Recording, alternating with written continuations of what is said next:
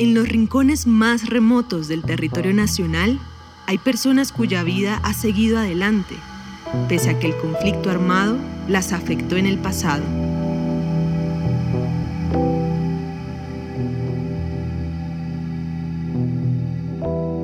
Cuando terminó quinto de primaria, a Luis Enrique Castillo solo le quedaba dedicarse a la agricultura en la finca familiar en una vereda de Biotá, Cundinamarca. Cultivamos el café y hasta los años 90 en adelante empezó a llegar ya el conflicto armado, empezó a llegar la FARC, el Frente 22, después el Frente 42. La realidad es que la mayoría de jóvenes de, de mi época optamos por irnos para la FARC. El que no se fue para la FARC salió desplazado, eh, otros fueron muertos y así por ese mismo estilo. Uno viene de, de, de padres, abuelos, todo de una cultura comunista que siempre les gustó esa organización. Entonces uno, uno militaba en el Partido Comunista desde muy joven entonces al llegar la FARC, uno, todo el mundo nos quisimos ir para la FARC. Mi papá no, nunca le gustó mucho. De todos los siete hermanos que le contaba yo fui el único que estuve en, la FARC. El resto todos se fueron para Bogotá, se fueron para otras partes. Estuve seis años en la FARC, estuve en este territorio, la región del Río Negro, parte del Sumapaz y estuve en los Llanos. Y el resto de, tiempo me la pasé en la cárcel. Pagué 12 años, 7 meses, 6 días de prisión en todas las cárceles de Colombia. Fui tiroteado por el ejército. Me tirotearon y me sacaron para un pueblito y me sacaron para Bogotá y me cogieron en Bogotá.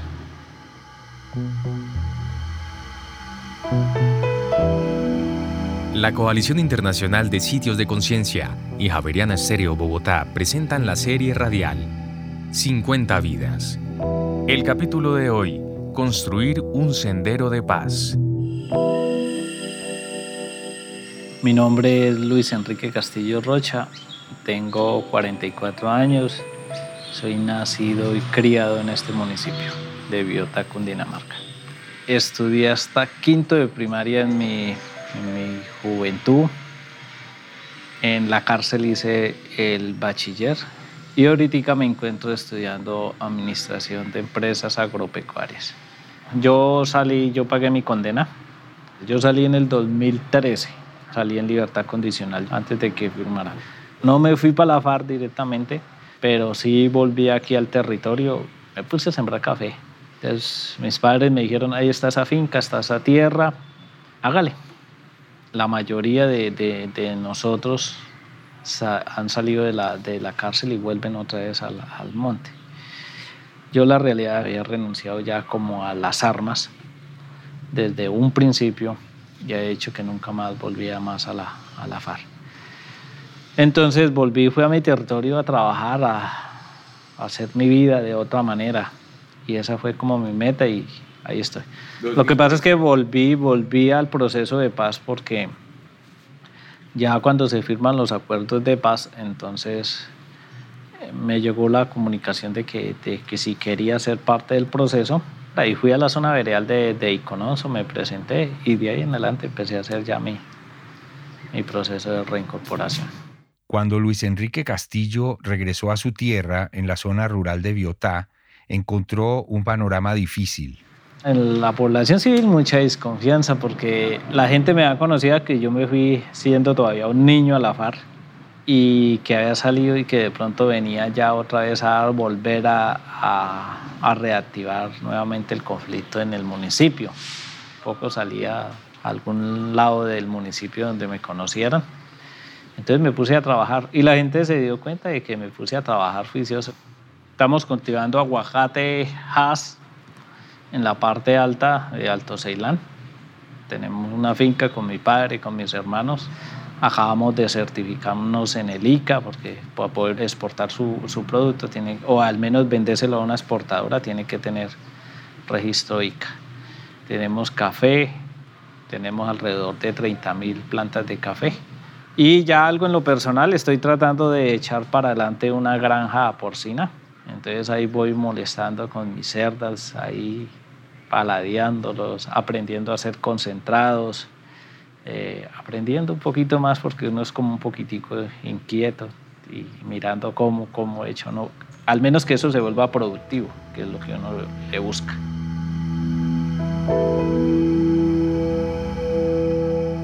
Creamos una asociación, se llama Asoturepaz, Asociación de Turismo Hechos de Paz.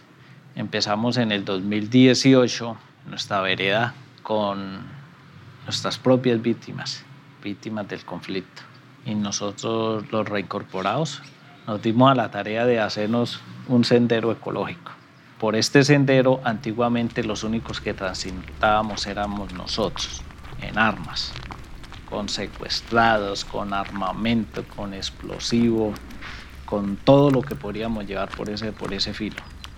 Entonces hoy en día dijimos, bueno, vamos a, a reabrirlo, vamos a hacerlo entre todos y vamos a construir, vamos a construir ahora un sendero de paz en los cuales tenemos cinco estaciones. En cada estación vamos contando la historia de nuestro municipio desde la cultura panche. Empezamos a hacer una capacitación con el SENA, que el SENA sí ha estado muy de la mano de nosotros, SENA Girardot, en el tema turístico y empezó a pulirnos, a pulirnos en todo, en el tema de gastronomía, en el tema de ser guías de turismo y empezamos a, hacerlo bien hechecito, pero nos ha tocado desde, desde, desde un principio. Nuestra asociación en principio fue creada con nuestras víctimas, somos 50 afiliados en esta asociación, en los cuales hay víctimas nosotros, de la FARC, víctimas del paramilitarismo, víctimas del Estado, población campesina que no tienen nota certificada, es un campesino común y corriente, jóvenes. Tenemos muchachos que con la gobernación de Cundinamarca hemos tratado de que aprendan inglés, porque no ya viejo, como que ya, ya los años ya la cabeza no le da por muchas cosas. En cambio ellos sí están con eh, la gobernación de Cundinamarca aprendiendo a hablar inglés, eh, otros, otros están preparándose más en el tema ecológico. Y lo que tratamos es de que ojalá los hijos de todos nosotros sean los que empiecen a hacer, a hacer los guías de turismo. Uno de los puntos en común que tomamos desde un principio es que ideologías políticas cero, usted puede tener simpatía por cualquier partido político, nosotros también tenemos simpatía por cualquier partido político. Entonces, que la política no nos divida y no hablamos de política.